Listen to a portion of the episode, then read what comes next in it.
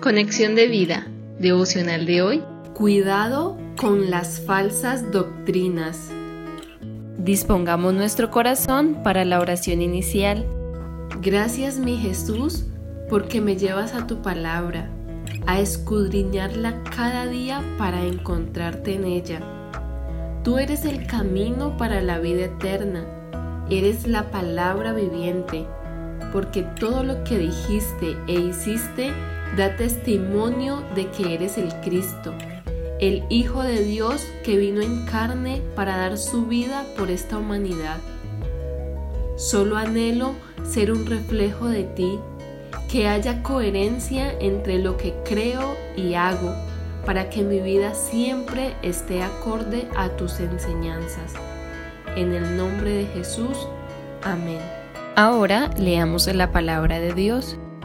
Primera de Juan, capítulo 2, versículos del 18 al 22.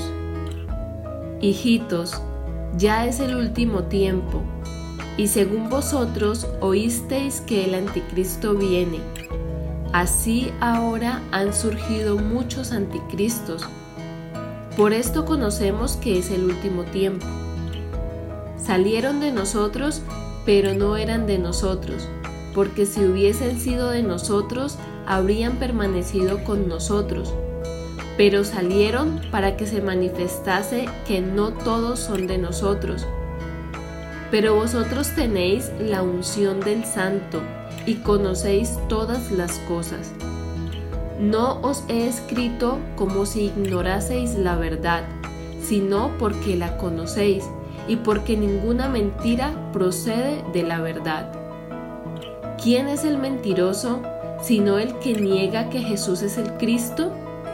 Este es anticristo, el que niega al Padre y al Hijo.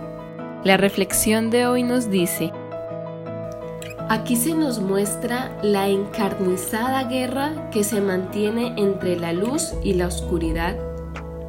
Ahora esa lucha se manifestará con toda crudeza en estos tiempos finales esa lucha que se inició cuando el más hermoso de los ángeles quiso ser como Dios e inició una rebelión que arrastró a muchas huestes celestiales.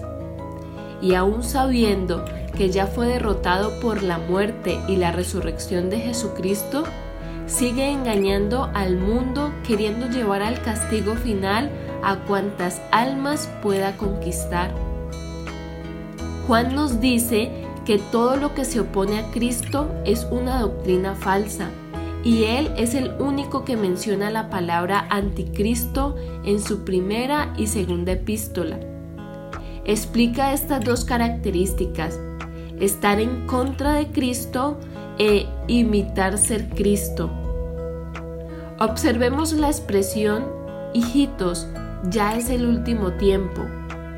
Juan lo escribió hace casi dos mil años este último tiempo indica no solo los tiempos del apóstol Juan, sino nuestro tiempo presente. Él no solo afirma que vendrá o habrá un anticristo, sino que en sus días ya había muchos anticristos. ¿Y cómo identificaba a un anticristo? El pasaje nos dice, ¿quién es el mentiroso sino el que niega que Jesús es el Cristo? Ese es anticristo, el que niega al Padre y al Hijo.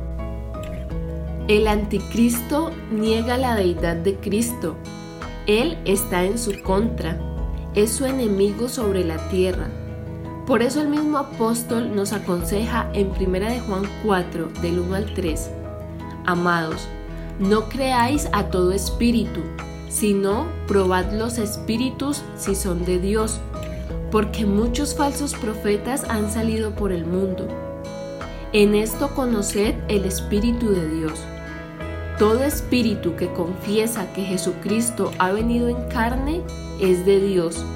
Y todo espíritu que no confiesa que Jesucristo ha venido en carne no es de Dios. Y este es el espíritu del anticristo, el cual vosotros habéis oído que viene y que ahora ya está en el mundo.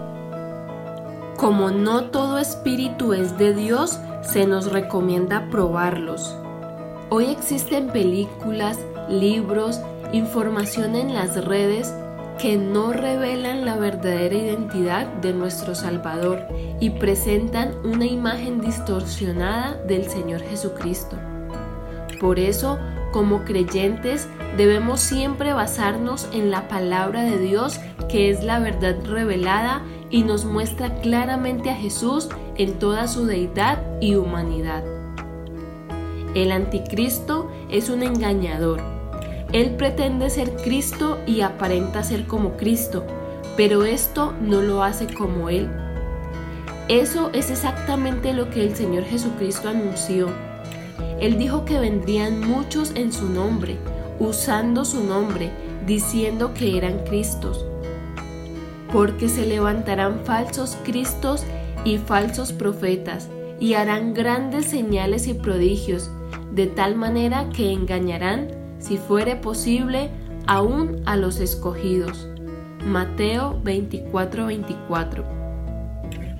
Jesús nos invita a descubrirlo en las escrituras. Juan 5:39 dice, Escudriñad las escrituras porque a vosotros os parece que en ellas tenéis la vida eterna, y ellas son las que dan testimonio de mí.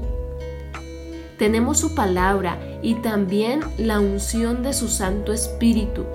Podemos conocer todas las cosas a través de Él.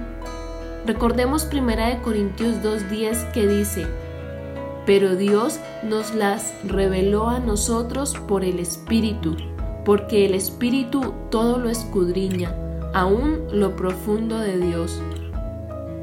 Miremos entonces qué es lo que creemos, porque quizá nuestras costumbres, hábitos, el modo de enfocar y vivir nuestra vida pueden ser contrarias a Jesucristo y a sus enseñanzas. Visítanos en www.conexiondevida.org. Descarga nuestras aplicaciones móviles y síguenos en nuestras redes sociales